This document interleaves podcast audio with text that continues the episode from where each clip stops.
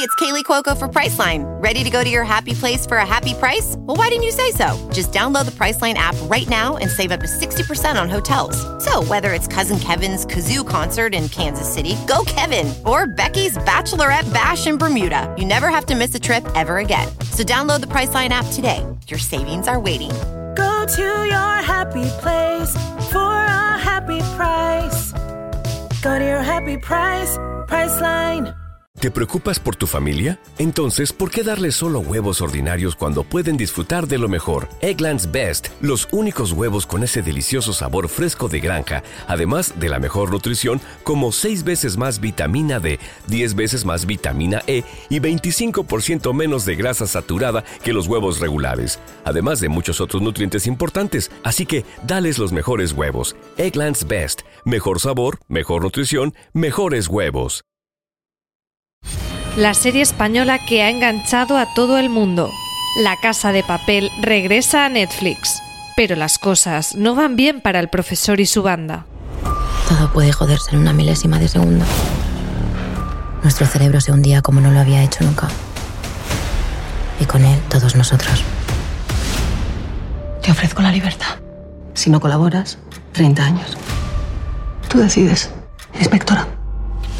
Acabo de perder las cámaras del interior del banco. Estáis solos.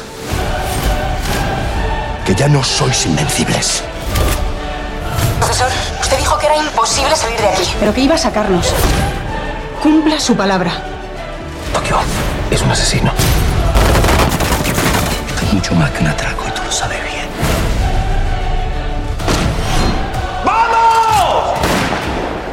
La espera ha terminado.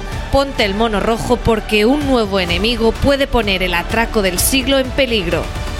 La Casa de Papel parte 4 ya disponible en Netflix.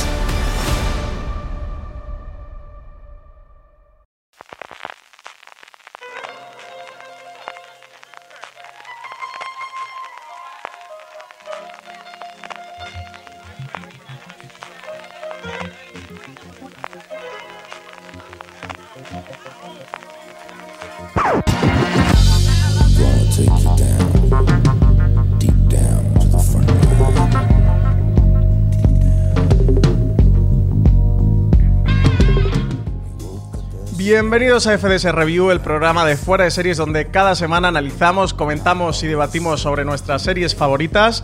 Yo soy Francis Arrabal, más conocido como Málaga entre mis compañeros de la banda y para grabar conmigo tengo a Álvaro Nieva, alias Graná. ¿Qué tal Álvaro? ¿Cómo estás? Alias Graná y desde Graná, así que... Y desde Graná esta vez. Completo total.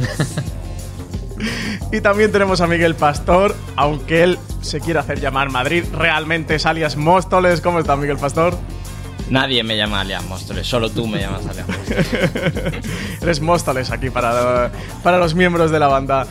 Bueno, pues nos volvemos a, reunir el trío que ya estuvimos haciendo el review de la tercera parte de La Casa de Papel. Ya sabéis que es esta serie de Netflix desde hace dos temporadas que está creada por Alex Pina, que tiene bueno, un auténtico repartazo plagado de estrellas como Úrsula Corberó, Álvaro Morte, Pedro Alonso, Alba Flores, Miguel Herrán, Jaime Lorente, bueno, eh, Itziar y podríamos eh, seguir porque ya el reparto de La Casa de Papel pues es inmensamente conocido y, los que ya no venían desde la fama se han hecho internacionalmente mmm, famosos. La serie se estrenó hace muy poquito, se estrenó este viernes pasado, el 3 de abril, tiene ocho episodios la temporada, una temporada que van a retomar la trama justo donde donde terminó la tercera parte.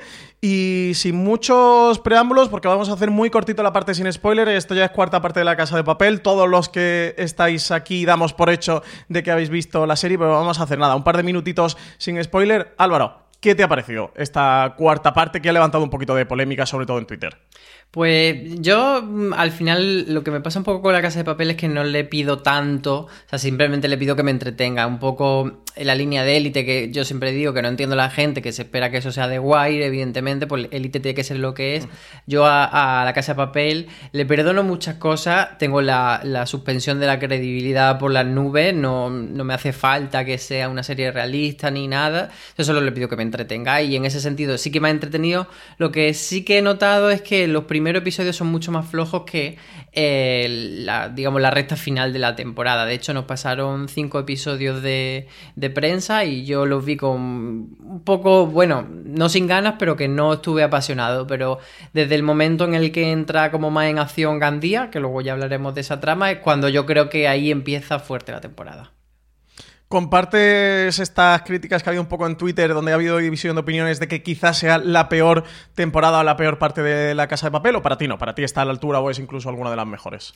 O sea, yo entiendo que la gente dice que es un poco temporada de relleno porque si la quitan no pasa nada, pero es que a mí eso, como digo, no es lo que me importa. O sea, no, me importa la trama de si acaban o no, sino si me está entreteniendo durante el tiempo que están haciendo sus cositas. O sea, es verdad que, desde el punto que empieza la temporada hasta el punto que termina, pues sí, pues se podría quitar, pero bueno, es que al final lo que vemos la serie es para entretenernos, no para... Mm, seguir una trama concreta. Entonces, no me parece exactamente la peor, me parece que va bastante bien en la línea y que en general tiene cositas guay.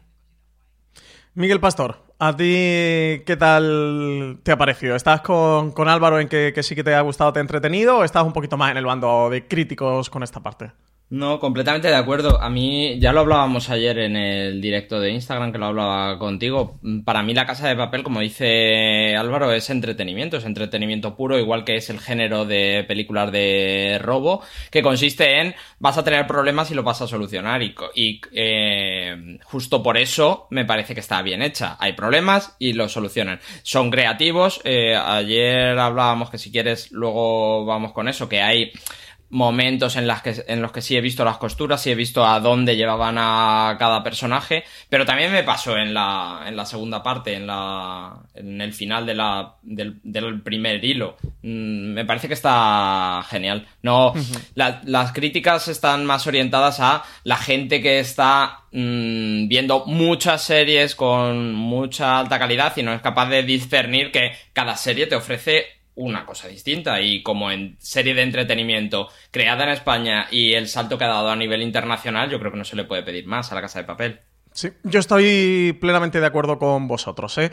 Em, entiendo por dónde pueden venir las críticas y eso ahora la parte con spoilers destriparemos el qué y el por qué. A mí es una temporada que, que me ha gustado mucho.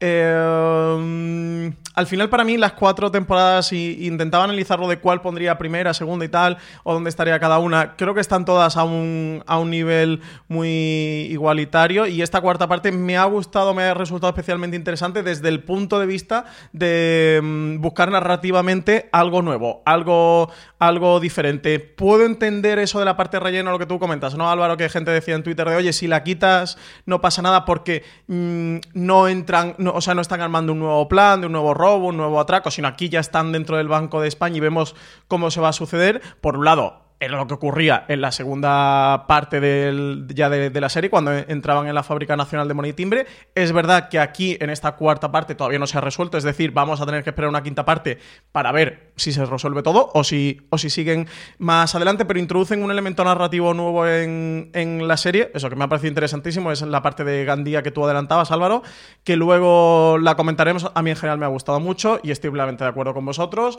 Cada serie tiene una función, tiene una misión, tiene un objetivo que se marca. La Casa de Papel, desde luego, es entretenernos, es eh, ser una serie vertiginosa, un thriller cargado de acción. Y creo que precisamente esta temporada es la que más thriller de acción ha tenido. Quizá un poquito menos de planes maquiavélicos de este Sherlock Moriarty que se traza con el profesor, pero que más carga de, acción ha tenido, de escenas de acción, donde se nota también que tiene más presupuesto, que pueden hacer cosas más espectaculares, donde la dirección han podido dar un pasito adelante.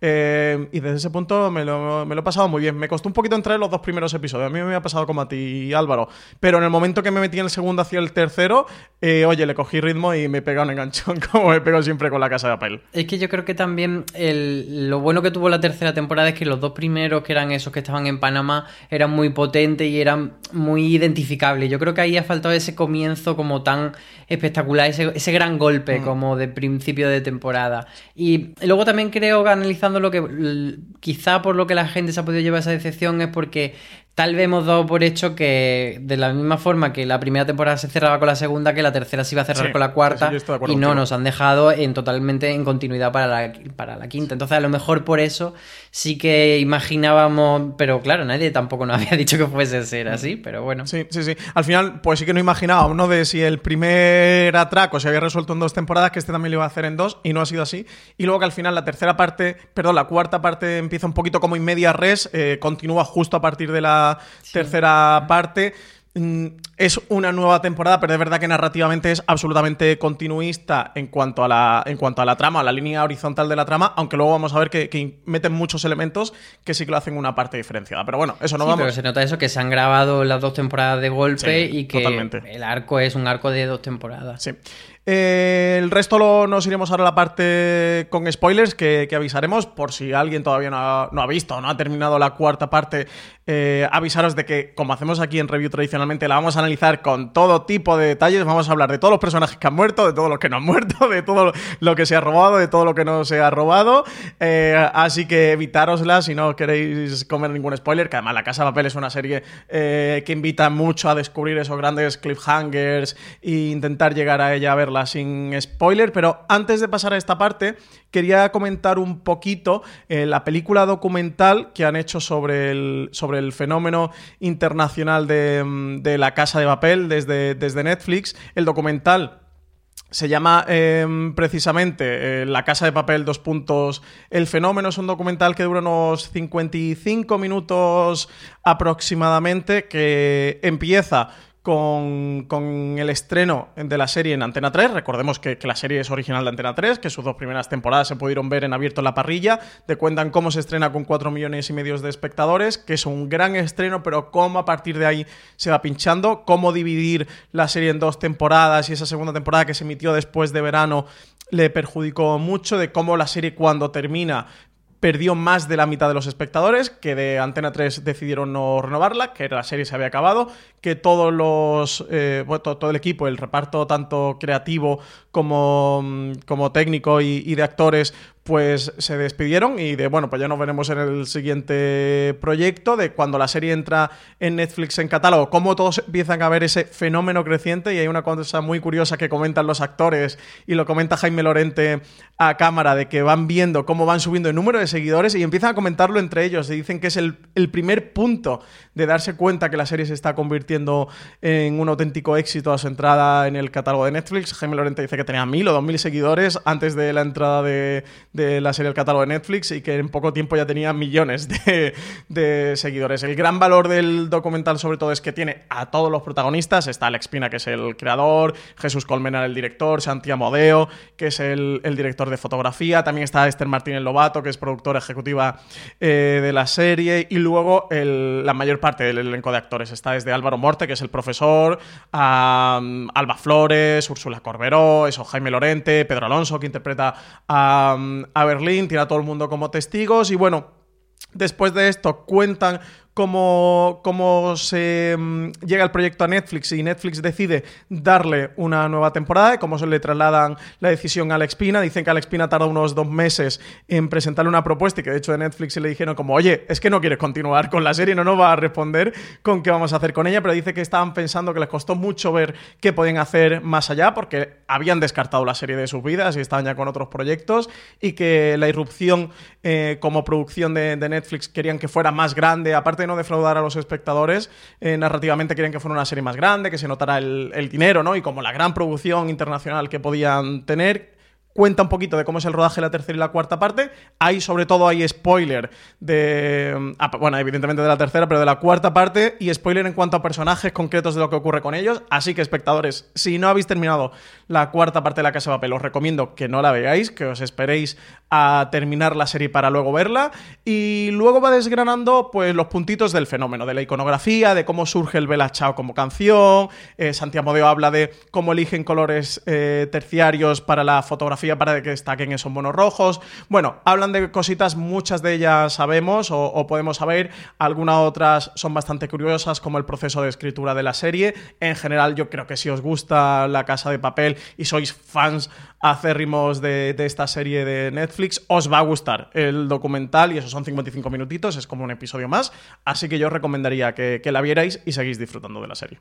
Pues nada, con todo esto, como vosotros dos no habéis hecho los deberes y no lo habéis visto, con todo esto, Pero yo no lo has contado entero. pero yo la he contado entera. Es, eh, cuentan, mucho- cuentan cosas interesantes. eh. Yo de verdad que recomiendo a todo el mundo que, que- que la vea. Venga, dale, dale ya los con el spoiler, que estamos mordiéndonos las Vámonos a la parte de los spoilers. Hoy vamos a hacer una pequeñita excepción y no vamos a poner el- la canción, el opening introductorio de la serie, no vamos a poner el trailer de esta cuarta parte, vamos a poner el gran momento musical, eh, con excepción del Bella Chao, que nos ha dejado esta cuarta parte de La Casa de Papel.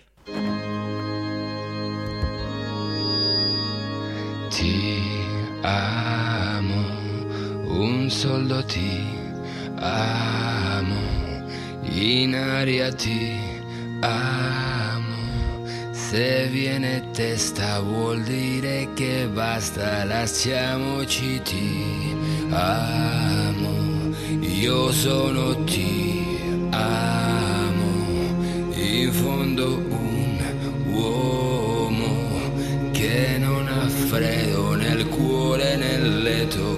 cuando yo más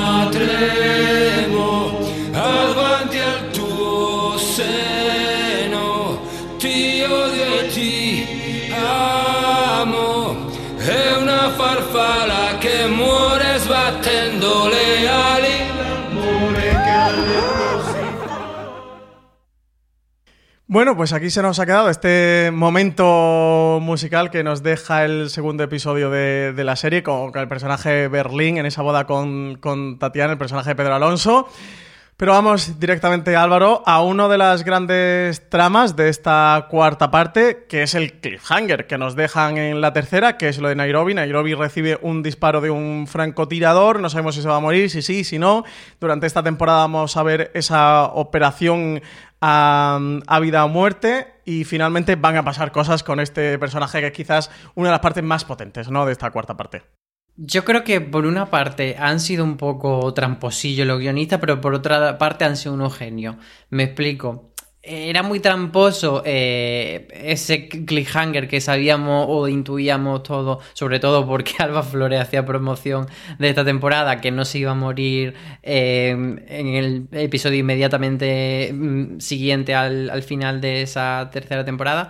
Pero, pero yo creo que lo han jugado bien porque al final si hubiese eh, quedado como una resurrección y que no se hubiese muerto, habría sido un poco bluff, porque al final, pues te la han agujereado y tal. Entonces, me parece eh, como una elección interesante eso de, bueno, no la matamos ahora, pero que sí la matamos después. Entonces, tienes dos veces ese golpe al espectador con Nairobi, que no deja de ser el personaje, yo creo que más querible de, de la casa de papel. Cada uno puede tener como su favorito, pero yo creo como que el más humano, el que más hace querer en Nairobi. Entonces era un golpe emocional muy fuerte y usarlo por duplicado me parece una estrategia interesante y, y eso, porque creo que, que, al final si no se hubiese muerto habría sido decepcionante.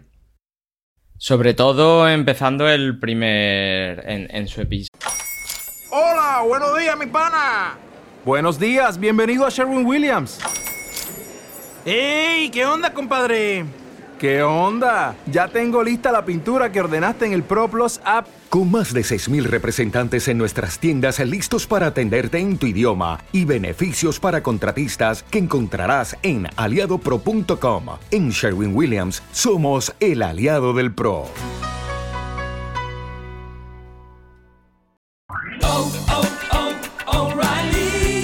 ¿Necesitas ayuda? En O'Reilly Auto Parts te ayudamos. ¿Necesitas algún consejo? Te aconsejamos. Nuestros profesionales en autopartes están siempre disponibles para ayudarte a encontrar lo que necesites. Excelente servicio al cliente es solo una de las ventajas que ofrece O'Reilly Auto Parts. Los profesionales en autopartes. Oh, oh, oh.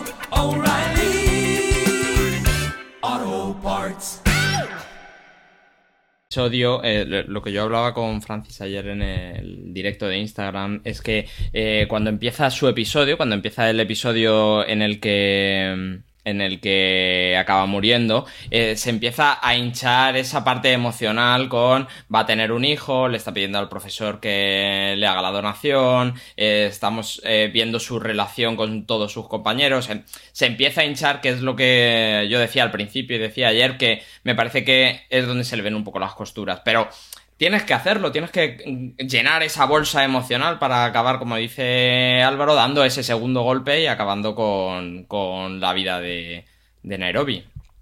Sí, yo creo que es un personaje que ya habían explotado mucho. A mí me ha dado mucha pena eh, que, se haya ido porque era de mis personajes favoritos. Ese personaje femenino eh, fuerte, con mucha personalidad, mucho carácter, mucha raza que tenía la serie. Perderlo es una pena.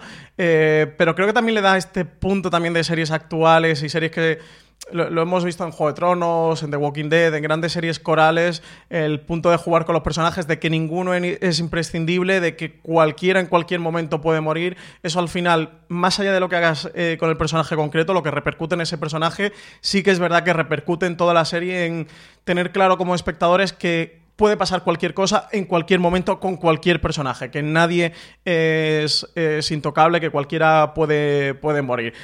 Creo que a la serie le suma. Eh, yo os confieso que voy a echar mucho de menos a Nairobi el resto de, la serie.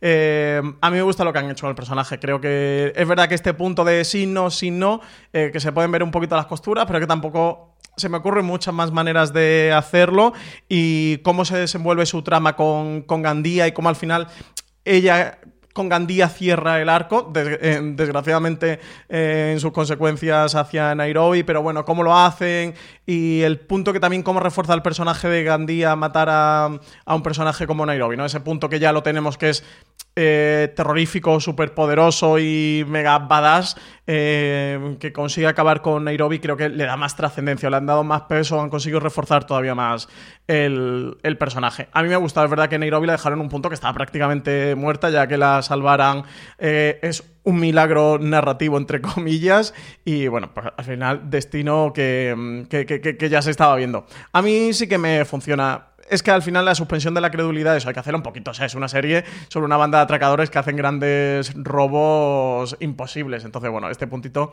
tenemos que tenerlo. También es verdad que eh, lo que decía Álvaro de, lo que se dice en las redes, de ese primer tramo de esta temporada es más flojo, pero también es verdad que ahí están hinchando la historia de Nairobi entre si muere o no muere, cómo hacen esa operación con la pantalla, con el cirujano y luego cómo se cae. Eh, le dedican mucho tiempo a eso para también eh, acabar en su episodio como acaba.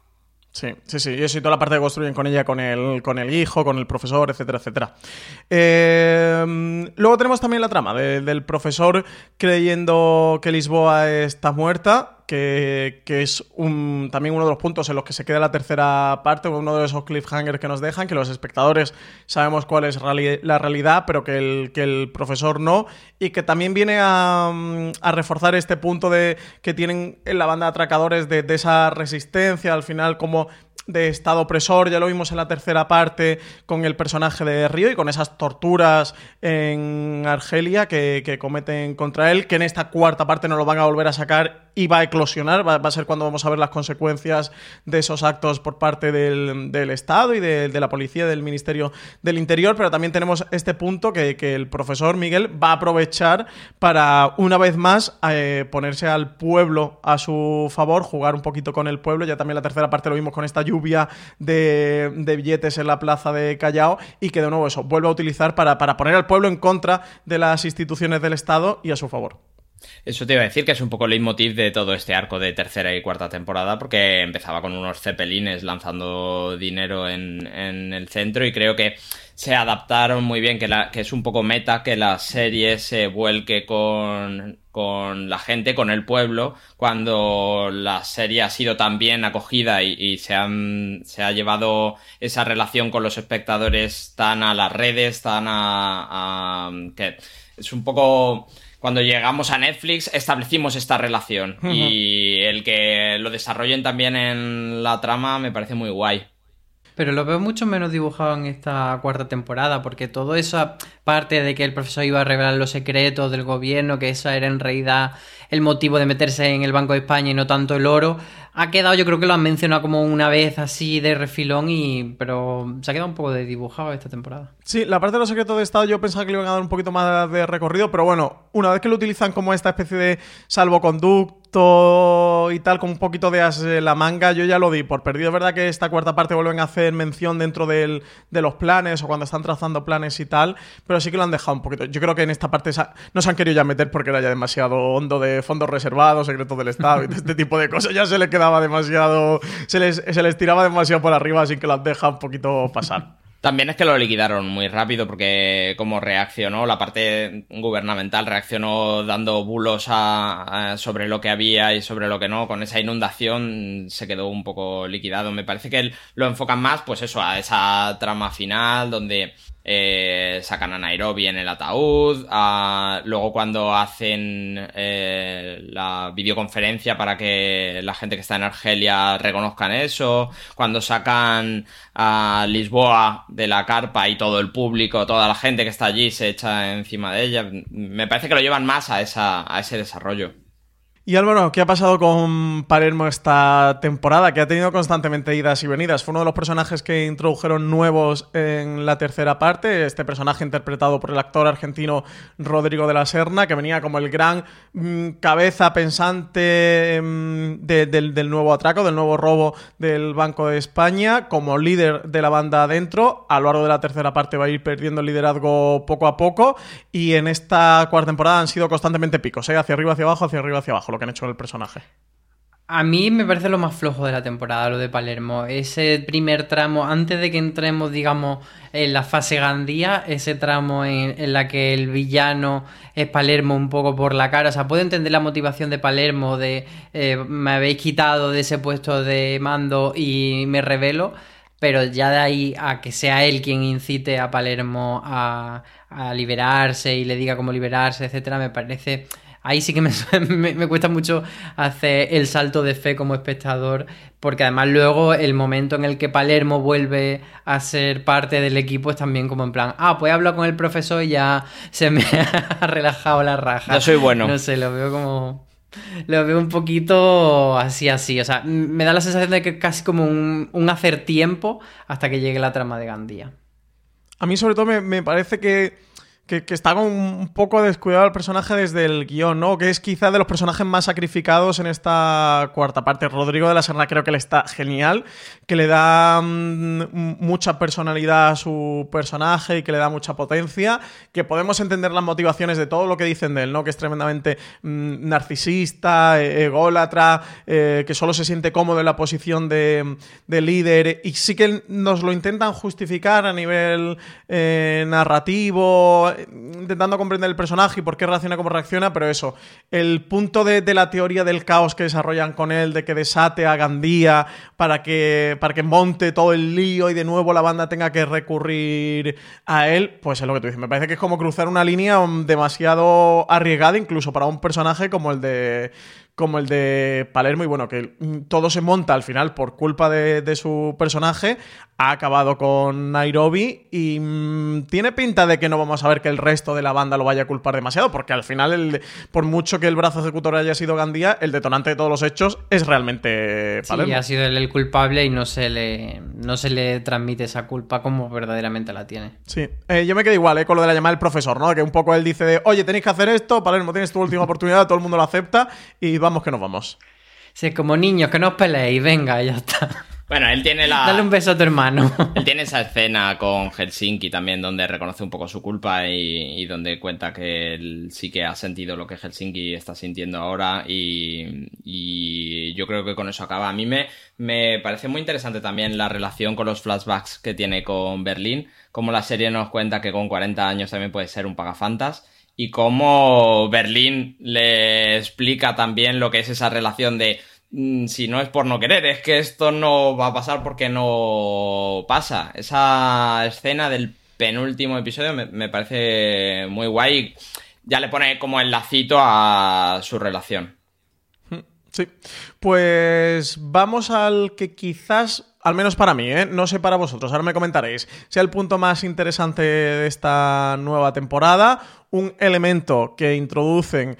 Eh, ciertamente nuevo, ya lo teníamos en la tercera parte, ya lo habíamos visto en la tercera parte, no, nos habían hecho eh, su presentación, pero ahora en esta cuarta es donde realmente ha tomado protagonismo, es el personaje del que estamos hablando justo ahora, es el personaje de, de Gandía, este eh, jefe de seguridad del, del director del Banco de España, del gobernador del Banco de España, mejor dicho, que nos lo presentan aquí sí en esta cuarta parte, porque si bien en la tercera eso ya lo habían introducido, aquí ya nos cuentan eh, quién es él, de dónde viene, nos dan el background de eso que ha sido como Boina Verde, que es un mercenario, de que ha participado en varias guerras, pero que tienen como una mancha de unos 8 o 10 años, dicen, que, que no saben cuál fue su paradero y es porque ha participado en acciones militares encubiertas y, que por eso lo desconocen, dicen que eso, pues que es un auténtico asesino y el que sí que de verdad puede dar eh, con el plan al al, traste porque no se va a detener ni se va a, parar ante nada ni nadie. Álvaro, un elemento muy desestabilizador que eso, que va a copar gran parte de la temporada y que va a poner el atraco patas arriba. Sí, nos lo decía Alba Flor en el Fuera de Ser Live, que a ella le parecía que una cosa que hacían guay los guionistas, y yo estoy de acuerdo, es que son capaces de meter elementos y cuando parece que son solo elementos eh, que están ahí y que no aportan mucho, de repente los rescatan y, y les dan muchísimo peso. Y yo creo que es algo que pocas series hacen en este sentido, de pues eso, de que tanto Palermo como Bogotá como Marsella han sido elementos prácticamente de atrezo, por así decir, en la temporada 3 y ahora se le ha dado mucho más peso en la cuarta temporada. A mí Gandía me parece, como tú dices, el elemento de la temporada. O sea, es, claramente está hecho alrededor del concepto la temporada de Gandía. Y Gandía es el villano y Gandía es el hijo de puta y hay que destruir a Gandía. Y a mí me parece que todo toda su trama está súper bien. Eh, José Manuel Poga está increíble eh, como personaje súper odiable. Eh, mm, súper odiable cuando se supone que sería el héroe, ¿no? sí, se supone que el héroe, pero, pero, tú como espectador lo pilla eh, con un asco que es que no puedes con él. Y me parece que está muy bien llevado. Y, sobre todo, eh, también cómo te hacen esas confrontaciones Tokio con Gandía, Nairobi con Gandía. Tiene también elementos visuales muy chulos, esa, esa, habitación del pánico, o luego la escena de la puerta de Nairobi, me parece como un concepto bastante chulo y bastante innovador. Así que para mí ha sido lo mejor también. Es verdad, y muy trepidante eh, todas las escenas de acción, que yo no podía parar de pensar cuando en el FDS Live nos contó Esther Acebo que eso es un poco salir con una pistola que no hace nada y gritar. Ella nos contaba que, eh, eh, claro, todos los efectos se meten después y tiene esta temporada, no sé si es porque la tengo más fresca, pero me parece que es donde la acción es más trepidante también todas esas persecuciones por los pasillos, ese hall enorme, eh, la relación entre dentro y fuera, que no es de esta temporada, pero mm, recordemos que acaba la última temporada con esa última escena de lanzando misiles de dentro para afuera. Eh, eh, y, Gandía como catalizador de toda esa acción, me parece lo que decía Álvaro, el papel es tremendo, es increíble, se mete muy bien en el papel de malo bueno y, y nos ayuda también a empatizar más con los buenos que deberían ser los malos. arrancamos de su mano y tenemos esa relación de, de empatía, pero es que él, dentro de que debería ser el bueno, es muy cabrón. Sí, la verdad que sí, que es un, poco cabrón también te digo, con los que se está enfrentando no son hermanitos de la caridad.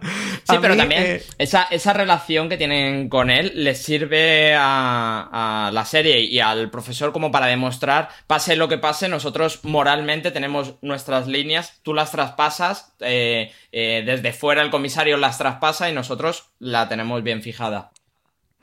A mí hay dos elementos que me parecen muy interesantes en torno al personaje de Gandía y lo que han hecho los guionistas con esta cuarta parte. Por un lado, y lo comentábamos al principio del programa, de esta crítica de Twitter, si estiran trama, no estiran trama, tal, tal, tal, eh, está claro que La Casa de Papel es una serie de un éxito internacional enorme, de las series más vistas eh, de Netflix. En la película esta documental comentan como en 5, 6, 7 países del mundo de Francia, eh, creo que era también Italia, hay unos cuantos. Es la serie más vista de Netflix eh, por encima de cualquier otra, eh, de Stranger Things, un The Crown, un eh, Mindhunter o, cualquier otra que sea por lo cual es una serie que va a tener tantas temporadas como los guionistas sean capaces de, sacar adelante. Comentaban también en, la película documental de cómo decidieron, tanto desde Netflix, se lo solicitaron así como los creadores querían y los guionistas querían hacerlo, de mantener la serie española, con esa esencia española que tenía, de que todo sucediera en España, de que los eh, actores, con alguna excepción, como la de Rodrigo de la Serna, que es argentino, o los personajes de Darko Peric y tal, pero bueno, que ya habían tenido desde el, desde el principio y era como un elemento que formaba parte de la casa de papel desde el principio, pero quería mantener esa esencia eh, española y de un robo en España y no internacionalizarla, no llevarse el, el atraco, el robo a cualquier otro país del mundo, como al principio especulamos cuando la serie la compró Netflix, de si se lo iban a llevar a Fort Knox, allí a la Reserva Federal del Oro en Estados Unidos, o cuando salieron esas imágenes en la plaza del, del Duomo de Florencia, si robarían la Galería de los Uffizi o robarían el David de Miguel Ángel, o qué iban a o qué iban a hacer. Entonces, en el momento que han decidido que la serie se mantenga en España y esos robos se mantengan en España, al menos de momento, si quieren continuar muchas temporadas, creo que no van a tener más remedio que irse a buscar otros bancos o museos internacionales o reservas internacionales. Eh, es que narrativamente tienen que reinventarse. Es que realmente lo que es un atraco a un banco, en este caso a la Fábrica Nacional de Moneda y Timbre, que eran las dos primeras temporadas, ya nos lo han contado y si se quedan con esta mecánica dentro del Banco de España, iban a repetirse ineludiblemente. Así que a mí me parece muy inteligente lo que hacen en la cuarta parte. La convierten absolutamente en un Alien el octavo pasajero. A mí me recuerda muchísimo. Es que eh, desde que aparece Gandía como ese elemento eh, desestabilizador del grupo en un espacio cerrado y moviéndose, deslizándose a través de los túneles para ir eh, jugando con ellos y quebrándolos y cómo al final el factor psicológico y de terror se implanta en los protagonistas es que es exactamente Alien el, Sí, el octavo totalmente. pasajero. Y, y aquí Gandía es el alien. Y la- a la otra que me recordaba muchísimo, por supuesto, también es a la jungla de, de cristal, a Die Hard. Y aquí tenemos, que es la otra parte que me parece muy interesante, Gandía es John McClane. Que es el héroe. Si tú ves la jungla de cristal, tú vas con, con el héroe, que es el protagonista, que es John McClane. Pero aquí lo convierten en el villano. Y me parece muy interesante cómo consiguen darle la vuelta. Cómo consiguen que, lo, que nosotros, igual que la gente que ¿Necesitas ayuda? En O'Reilly Auto Parts te ayudamos. ¿Necesitas algún consejo? Te aconsejamos. Nuestros profesionales en autopartes están siempre disponibles para ayudarte a encontrar lo que necesites. Excelente servicio al cliente es solo una de las ventajas que ofrece O'Reilly Auto Parts. Los profesionales en autopartes. Auto Parts. Por eso lo, por eso lo convierten en el psicópata. Claro. El héroe, pero es tan psicópata que deja de ser el héroe. Sí. A mí eso me parece muy interesante porque como espectadores que estamos al otro lado de la tele, eh, tenemos el reflejo fuera del Banco de España. Somos esos extras que salen en la serie fuera del Banco de España con las pancartas y con las caretas de Dalí, con los La monos. señora del pelo blanco que abraza reclamando los derechos para los atracadores.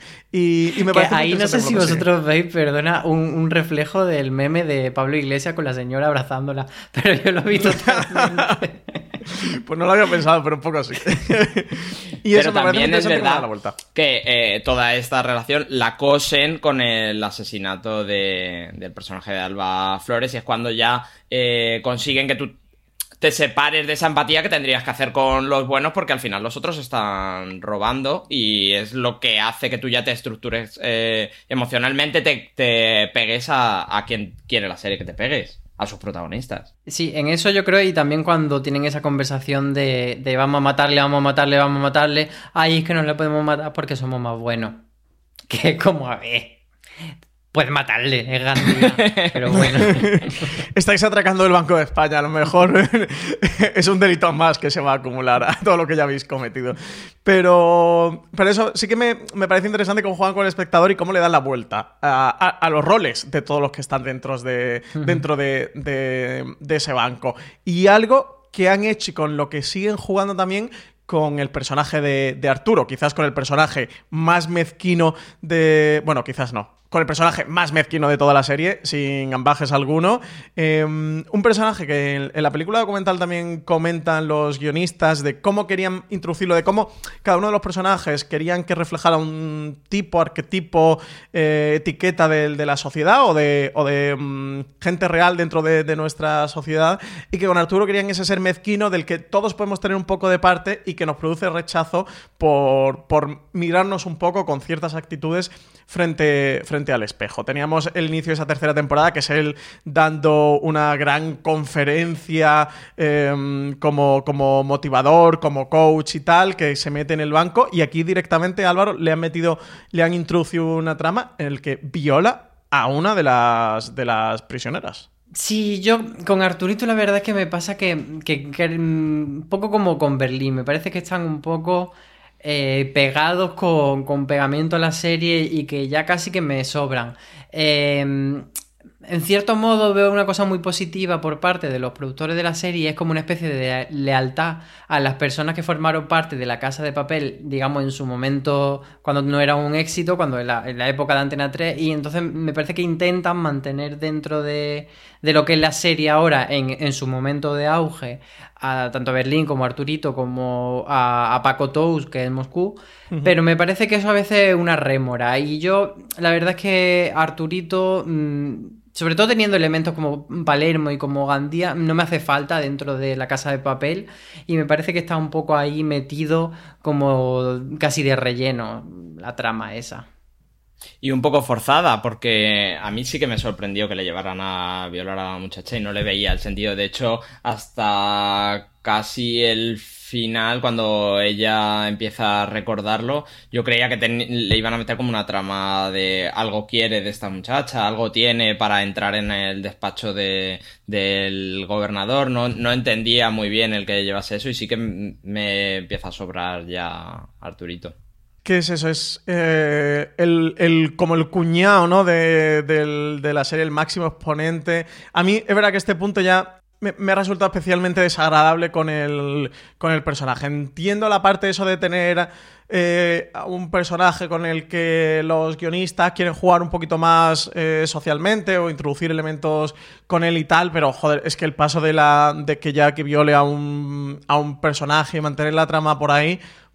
eh, creo que dentro de toda la narrativa que tiene la serie, todo lo que nos quiere contar, de, de, lo que suponen al final, sí que creo que hay una cosa bastante buena que tiene la Casa de Papel y, seguramente a eso se deba su éxito internacional, es que siendo una serie mmm, con, muchísima acción, cargada de acción, eh, en el género de, de, del audiovisual de, de atracos de bancos, es realmente un gran drama de personajes, es un reparto coral enorme donde cada uno arrastra un pasado, viene con una mochila, con un background de, de, lo que le ha ocurrido en su vida, que alrededor de ese, de ese atraco de la Fábrica Nacional de Moneda y Timbre forman una familia un tanto curiosa y, y, dispar y que entre ellos mismos se enamoran, se pelean, discuten, se vuelven eh, a enamorar y eso al final creo que sobre todo La Casa de Papel es un gran drama de, personajes o realmente lo que se esconde detrás de, to de todo esto eh, digamos que el, que el atrecho es el thriller de acción pero realmente la historia es un drama de personajes y de lo que le, lo que le va a ocurrir a nuestros protagonistas y eso, la parte a mí ya de Arturo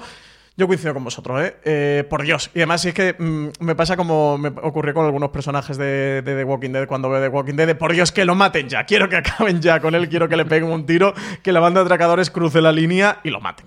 Pues, pero por ese lado está bien, porque entiendo que es justo lo que quiere el equipo de guion, que, que empatizar con la gente que empatiza con esa trama es justo el que estés todo el rato pendiente de quién le va a matar y, y por qué no lo han matado ya. Cosmo estrena Sanditon, la adaptación de la obra inacabada de Jane Austen. Inglaterra, siglo XIX. El tranquilo pueblo de pescadores de Sanditon comienza a transformarse en un balneario de moda. Este será el destino de Charlotte Haywood, una joven liberal, moderna e impulsiva que llega a la localidad costera buscando dar un giro a su vida. Una nueva ciudad, una vida inalcanzable, un amor extraordinario. Sanditon es el mejor balneario de la costa sur. Me encantaría conocerlo, señor. Allí las normas de conducta suelen ser algo relajadas. Tú sé cuidadosa. Lo difícil es conocer profundamente a la gente. Nadie sabe quién es quién. De dónde vienen los demás. Ni qué traman. No te pierdas el próximo martes 14 de abril a las 22 horas el estreno de Sanditon en Cosmo y cada martes a la misma hora un nuevo episodio. También disponible bajo demanda en los principales operadores de televisión de pago. Y tenemos por aquí otra trama que también nos ha rechinado un poquito. Eh, Álvaro, creo que a ti especialmente. El Maserati. ¿Cómo llevas el Maserati? Uy, el Maserati, madre mía. Aunque creo que, este- que esto ya en la tercera lo, lo decía Denver, ¿no? Lo del Maserati Sí, yo creo sí, que lo que pasa es que aquí ahondan, le meten más caña. Ah, es verdad que, que dentro de lo que es Denver, pues bueno, siempre está en personaje. Pero el hecho de, de que comparar a una mujer con un coche, no sé, me resulta regulinchis. Y, y sobre todo, me hizo mucha gracia, no sé si lo viste, y el comentario de Seat.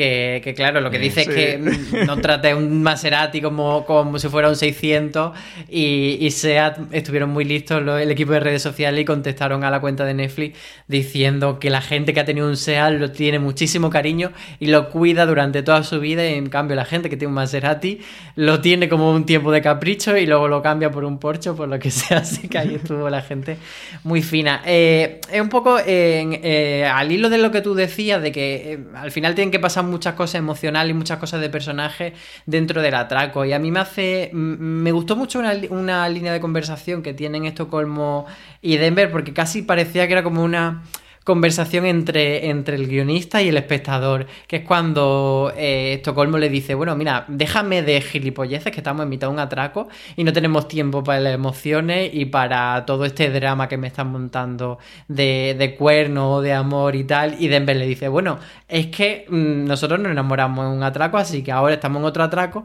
y tenemos que seguir con nuestras tramas personales. Y parecía como una forma de justificarlo a nivel de guion que Mm. tiene mucho sentido. Bueno, a mí todo en la parte de, los celos, esto y tal, me parece un poco regulín y bueno, entiendo por dónde quiere ir y dónde te lo quiere contar y ese abrazo final, pero sin más, no me, me gusta especialmente. Sí. Es jugar un poco, ¿no? Con, al final, eso, con, con los personajes un poquito, de, de esas idas y venidas con el amor. Mm, Sí, sacar como emociones muy, muy reconocibles de lo que podría vivir el espectador fuera de, Sí. de un entorno como este y trasladarlo ahí dentro. Y entiendo la parte de los coches, ¿eh? y de la analogía y tal. Al final también eh, nos lo meten con Denver, me refiero. Denver eh, Sí. es un poco basicorro. Eh, Den- Denver sí que es el cuñado de. El, el Sí, cuñado sí. de, de esta historia. Sí. Sí, de, Y por otro lado entiendo que eso también es una parte que gusta mucho de La Casa de Papel, es una serie muy de señor hetero y, y eso al final conecta con mucha gente. Yo creo que eso, al final, eso con el personaje de Denver, desde el principio no lo presentan así. De hecho, hay un flashback en, en esta cuarta parte de cuando Denver discute con el profesor, que, que el personaje Moscú de Paco Tous le, le echa la bronca, le dice que, que sea la última vez que le hable así al profesor y tal, y forma parte al final de su punto un poquito corto de miras, basicorro de es la típica persona que, que es buena gente, que es buena persona, pero por cultura, educación, pues bueno, pues un poco es a veces corto de mira, ¿no? Y, no se da cuenta de que está metiendo la pata o que lo está haciendo mal cuando realmente no es su intención, pero bueno, pues tiene este puntito también de reflejo de- de la sociedad. Eh, Inciso, los brazos de Jaime Lorente en esa escena. Cierro inciso. ¿Por qué? ¿Qué le pasa a los brazos? Yo no me he fijado en los brazos. ¿Los tiene muy Uy, fuertes o qué? por los dioses. Apolíneos. sí, hombre, Jaime Lorente que está, está el tío fuertote, ¿eh? Madre mía, bueno, está ahora... está- bueno, estaban rodando el Cid para Amazon Prime Video, que, que él interpreta el, el Cid, y sí, el tío está bien mazado. Eh, Miguel, oh, por aquí tenemos otro de los personajes eh, que también nos habían introducido en la tercera parte, lo que comentaba Álvaro, eh, que decía este Acebo, igual que hicieron con Gandía, estos personajes que van inoculando de una forma sutil, el de Gandía había tenido mucha más presencia en la cuarta parte. El personaje de Belén Cuesta, que en esta parte descubrimos que se llama Manila, eh, era un detalle muy sutil. Apenas hacía un paneo la cámara y de repente todos nos llamaban la atención porque es Belén Cuesta, que a día de hoy es muy conocida, muy reconocida. Es Magui de, de Paquita Salas, pero bueno, también eh, ha ganado el Goya ahora recientemente para Trinchera Infinita. Ojo, en España, porque esto es una serie internacional y entiendo Claro. que la gente, cuando la viese por ahí, diría, pues mira, una muchacha que está ahí. Porque, de porque se tantos queda ahí prisioneros. un segundo más de lo que debería. Claro, de tantos prisioneros. Pero aquí en España sí que nos llamó la atención. Teníamos el debate este, que más recuerdo, Álvaro, que tú y yo lo hablábamos de eh, eh, si podría ser atracadora, si realmente era una rehén común que le ha pillado entre medio de esta prolongada algún protagonismo, eh, si, si era un policía, un agente policía infiltrado. Realmente eh, se revela pues como que está del bando de los atracadores. Es un, un plan, un C o D o F que, inocula el profesor para tener a alguien en el bando de los rehenes de su lado y saber cómo se mueven, cómo respiran, cómo funcionan y tener un poquito una, una carta, ¿no? una baza, unas en la manga de las que siempre se guarda el, el profesor para que sus planes eh, no le fallen. Quizás la gran sorpresa de todo esto, Miguel, es que es un personaje trans. eh, y que, bueno, se ha armado un poquito también, ¿no? De, de polémica y revuelo porque está interpretado por una mujer precisamente encima, que ahora se ha estrenado Veneno hace poquito con, con- con actores trans, pues sí que se ha armado un poco de revuelo.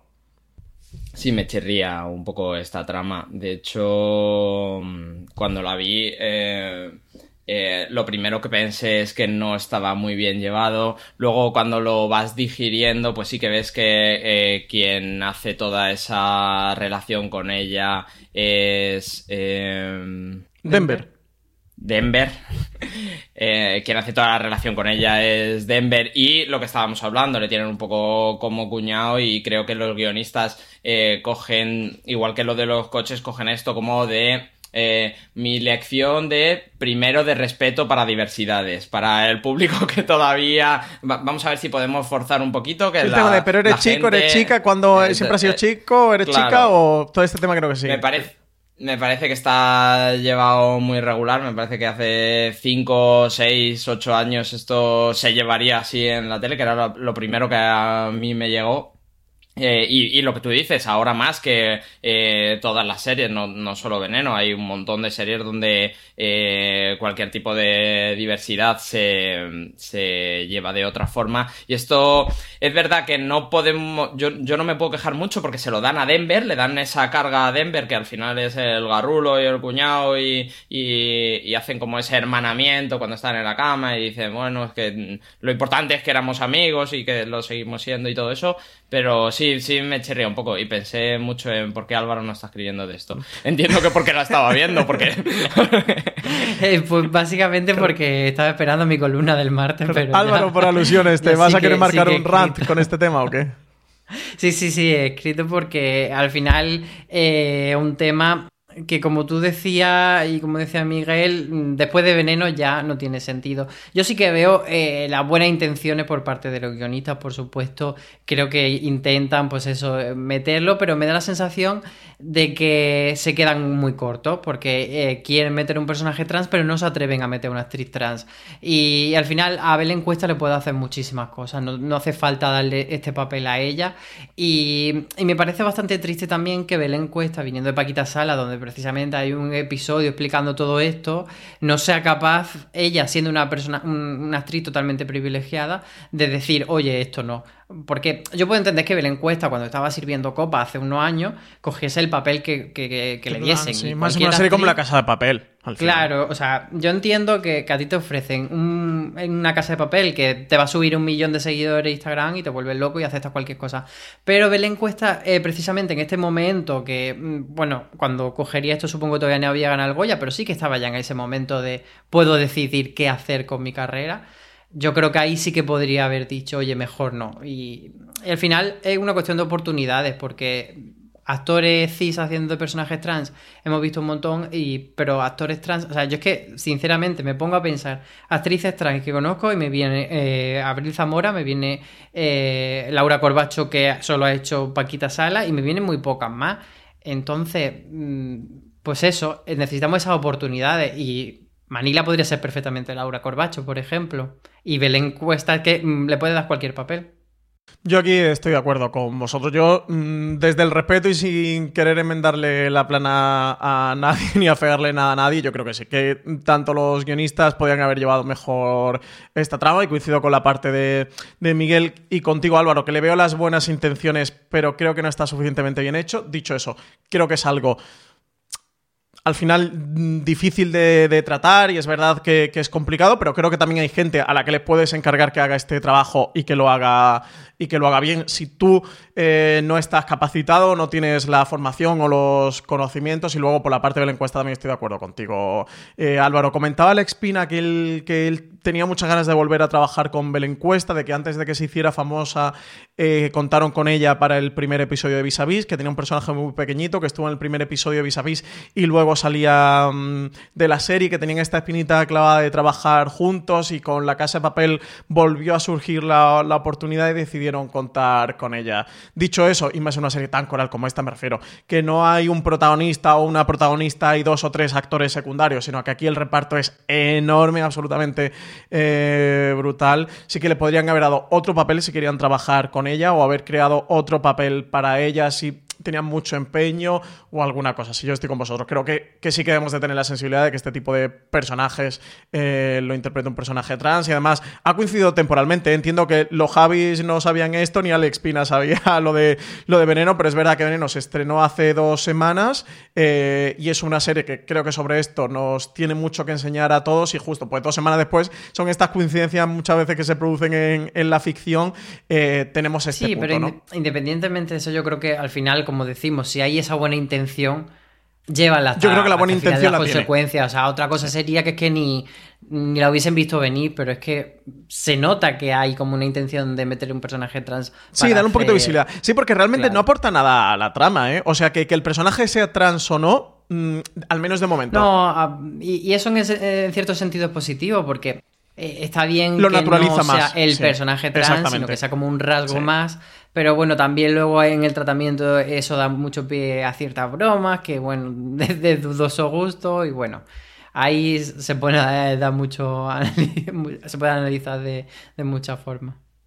Viendo el lado positivo de esto, también eh, yo me quedo con que por comparación vemos lo que los Javis han hecho, lo que los Javis han conseguido y que, y que no se ha tratado bien en una serie con esa exposición internacional que tiene eh, la Casa de Papel y como los Javis con una cosa pequeñita creada eh, por ellos mismos y, y bien enfocada. Y, y como con Paquita Salas ya apuntaron a lo que querían hacer y cómo lo iban a hacer le da mucho más valor y nos, no- en contraposición nos deja ver eh, el valor que tiene que eh, los Javis con los jóvenes que son y los chavales que son están metiendo esa frescura a la, a la forma de hacer series Y luego también tenemos a la serie hacia el final eh, la ejecución por parte del profesor de este Plan París, llamado Plan París, que además nos cuentan de por qué le pone París. Uno de los personajes le pregunta, pero esto de París, ¿por qué? Y nos lo explican. Eh, Miguel, ¿te ha gustado cómo se ejecuta el plan? Desde luego es como ese plan maestro nuevo del profesor, un profesor que quizás está más diluido en, en esta cuarta parte. Un as en la manga que, que se guarda y con un gran plan de acción, con un helicóptero real de, de desplazamiento de, de tropas, absolutamente espectacular. Helicóptero real, en la película documental sale cómo hacen lo del helicóptero y sale el helicóptero y cómo lo vuelan. Es, os aseguro que es absolutamente eh, real todo esto. Y desemboca en meter a Lisboa en el banco. ¿Cómo has visto esta trama? ¿Se te hace repetitivo tantos planes del profesor o tantas recetas mágicas para tu atraco de banco perfecto para dummies? ¿O, o cómo lo ves? Dependiendo, de- depende. Si no analizas nada y lo estás viendo y lo estás disfrutando, es trepidante, es genial, avanza muchísimo la trama es en, en ese último episodio, avanza tanto que, luego si queréis vamos con el final, pero avanza tanto que, que crees, sin, sin ver el minutaje que llevas, crees que van a ser capaces de cerrar esa trama, pero claro, si, si te pones un poquito quisquilloso y te pones a analizar, pues me voy a traer a un grupo de mineros para explicar mi plan a alguien que es, se lo estoy explicando al espectador para poder avanzar toda esta trama y eh, es un poco sobreexplicativo. Eh, es verdad que ahí la, la cosa flojea. Pero si tú lo que quieres es disfrutar de la serie, la peli de, de ladrones, un plan nuevo co- que, que se un túnel. quema tanta trama. en- sí, Es claro. maravilloso. quema tanta trama en tan poco tiempo y va tan disparado, claro, me encanta, lo, lo compro. Yo por un lado lo veo mm, como una bonita forma o una forma simpática de hacer como una autorreferencia. Ese momento en el que está, como dice Miguel, explicándolo a los mineros, que además son gente como hay como cierta intención de que sean todos muy feos y de, y de que sean como. Son como, como los que eran nuestros de siempre, pero estos no, no, no van a ser. No van el a grupo ser. B. El grupo B, los Claro. Es como la banda de atracadores subterránea. feo. Y entonces eh, veo como ese paralelismo como bastante gracioso, pero sí que es verdad que cuando pasa este tipo de, de estructura del profesor explicando algo, me da la sensación como que siempre va a salir bien el plan. Entonces me quita toda la emoción de cuando, por ejemplo, veíamos al profesor corriendo por el bosque y no sabía si iba a conseguir escapar o no. Sí, Ahí- o la escena del desguace de coches. también. Claro, todo ahí le ves como más, más adrenalina por qué va a pasar. Y en cambio, cuando está el profesor narrándolo todo, sabes que mm, desde que empieza a narrar ya mm, la- la- el salvamiento Sí, de Lisboa va a salir todo bien. Entonces, ahí me quita un poco de emoción, la verdad. Yo entiendo lo que dices, Álvaro. Lo que pasa es que disfruté este momento. Y lo voy a decir literalmente, como un gorrino en el sofá, revolcándome, porque me, me trasladó a e- ese punto Ocean's Eleven. Eh, entiendo lo que tú dices de, a ver, ya sabemos que, que va a salir bien y desde este punto no tiene ninguna emoción. Pero es esta mm, narrativa como una cinemática que te introducen en el, en el que el ideólogo del plan te va contando, o sea, realmente te, eh, te, lo está contando a futuro, eh, pero es como si te lo estuviera contando ya pasado. Sabes de esto va a ser así, y esto va a pasar así, y esto va a pasar así, y esto va a acabar así. Y es ese punto, eso, Ocean's Eleven, y muy de la iconografía de- del atraco de bancos. Más Italian Job. O Italian Yo Job, veía por ahí supuesto, mucho la también. trama del final, del, del empujar, del empujar el último plan y cómo Italian Job lo llevaba punto por punto y se lo iba explicando. Exactamente. Y lo vas viendo, o sea, conforme él lo va narrando de lo que vais a tener que hacer y, y cómo va a ir sucediendo, vas viendo cómo va, cómo va sucediendo. Entonces, eh, yo es que veo mu- muy la casa de papel de aquí hemos venido a jugar, de no lo vamos a pasar bien y esto, pues como cuando te pones y- eso, un Italian Job o, o, o Ocean's Sí, pero quizás si hubiese sido un plan que se hace como a mitad de temporada, por ejemplo, me parece guay como uno de los pasos, pero al ser el, el plan Sí, tan del decisorio, final de ¿no? temporada, me quitó la emoción de si va a salir bien el final de temporada. También yo creo que eh, sobre lo que dice Álvaro de perder esa tensión, creo que la compensan bien con la trama de Alicia Sierra, como me voy a escapar. Eh, yo, yo creo que te mantienen esa tensión de "Al- Alicia Sierra está haciendo algo, está, está siguiendo a- y además con la cara que tiene Nayua cuando se quita el maquillaje y se pone las gafas de... de Os de vais la a cagar. que vas a ver dónde está y te, te va a descubrir. O sea, desde que le ves la cara sabes, sabes que te va a desmontar el plan. Sí, es verdad que ahora que lo dice, ese es el elemento como que te está jugando todo el Para rato un a eh, el plan perfecto versus la pieza que está fuera del plan perfecto que no controla el profesor. Sí, pues vamos justo a eso. Eh, como tú adelantabas, Miguel, tenemos a Alicia Sierra que se pone a tirar de la manta de, de todo, que, que le sigue la pista, le sigue el hilo al profesor, porque a pesar de sus planes perfectos también comete fallos o va dejando eh, pistas. Una Najwa Inri, que de nuevo está espectacular. Me encanta la incorporación de Najwa Inri en la serie porque es que es, es una badass. Es que la ves. Está loquísima. La ves, está, loquísima. loquísima. Está loquísima y te cagas de miedo en el sofá. Dice, por Dios que no me cruce a esta mujer en, en mi vida, Álvaro. Y, sí, ese, ese contrapunto a este plan París donde llega literalmente a la espalda del profesor. Y nos deja ese pedazo de cliffhanger que mucha gente está haciendo apuesta y yo leí una cosa que, que me gusta mucho como teoría y que me la voy a apuntar como si fuese mía prácticamente y es el hecho de que Alicia Sierra en ese punto no va a... o sea, se queda como apuntando al profesor pero no va a ser como la rival del profesor. O sea, no, no ha ido allí para cargarse al profesor, sino para decir, oye, que me apunto a la banda porque a mí me han dejado con el culo al aire. Y luego os quería comentar una cosa que me, que me dejó súper loco, y es que mm, estuve viendo la serie con subtítulos porque a veces habla muy bajito y no se entiende una puta mierda. Entonces eh, decidí ponerla con subtítulos. Y en esta escena, os invito a, a todos a que la veáis, cuando acaba y se funde a negro, pone entre paréntesis disparo. Pero no se oye ningún disparo. Pero en la pista de subtítulos pone disparo. Y entonces me quedé loquísimo. Entonces no sé si eso es que se les ha colado o qué. Netflix leaks aquí, ¿eh? Con la casa de papel. Sí, sí, a lo mejor es que había una primera versión en la que sonaba un disparo y luego lo quitaron. No lo sé, no lo sé. O que se le ha colado el subtitulador y, y nos ha metido ahí una gamba. Ostras. No, no, irse desde luego No. no, se oye. A mí sí que me parece que eh, la trama no puede ser por lo obvio, porque ya nos han demostrado que no van a ir a lo obvio, porque todo el mundo sabe lo que pasa en una película cuando el policía va solo sin decírselo a nadie a buscar al malo, porque no nos han enseñado dónde está Marsella, que se supone que está en esa misma sala, incluso con el profesor. Eh, me parece que acaba bien ese cliffhanger, pero es verdad que a, mí- a- mí me dejó destrozado porque cuando quedaban dos minutos fui a mirar el tiempo y dije, claro, no, no va a acabar. Totalmente. Claro, me di, me di cuenta que no iba a acabar cuando lleva, cuando me quedaban dos minutos. eh, y lo que decía Álvaro al principio, sí que, pues es verdad que nadie nos lo ha dicho, pero yo lo veía como un bloque de dos temporadas, un arco, se grabó a la vez. eh, Hmm. eh, me parece que nos han conseguido sorprender con eso. Sí, sí, sí. Es el puntito también del. Que creo que la Casa de Papel siempre se lo plantean, de, imprevisibilidad, ¿no? De, de- romperte los esquemas, de romperte las expectativas.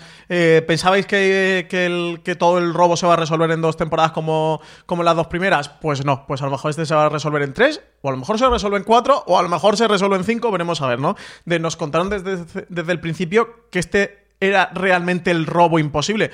El plan que desechan, este es el primer plan de la banda del profesor y lo desechan por el de la Fábrica Nacional de Moneda y Timbre porque este lo dan por absolutamente imposible y lo retoman cuando ven una opción, por lo cual es un plan más complejo, más dificultoso y por lo cual va a durar más tiempo. Si el otro duró dos temporadas, pues te durará tres o cuatro o, o ya veremos. O ya veremos. A ver, yo de nuevo soy mega fan, me declaro mega fan del personaje Alicia Sierra, ¿eh? Pero mega fan. Y del Que interpretación por de otra parte es Zulema de Vis a Vis. que- Sí, sí, es muy Zulema de Vis a Vis. Alex Pina fue creador de, de Vis a Vis Sí, sí, también. Y bueno, pues todo esto se nota. Eso, entre las cosas, está contando también con actores con los que ya contó en, en Vis a Pero, Vis. pero lo digo como súper a favor, ¿no? Sí, sí, sí. O sea, o sea Naya Ninri haciendo de puta loca siempre.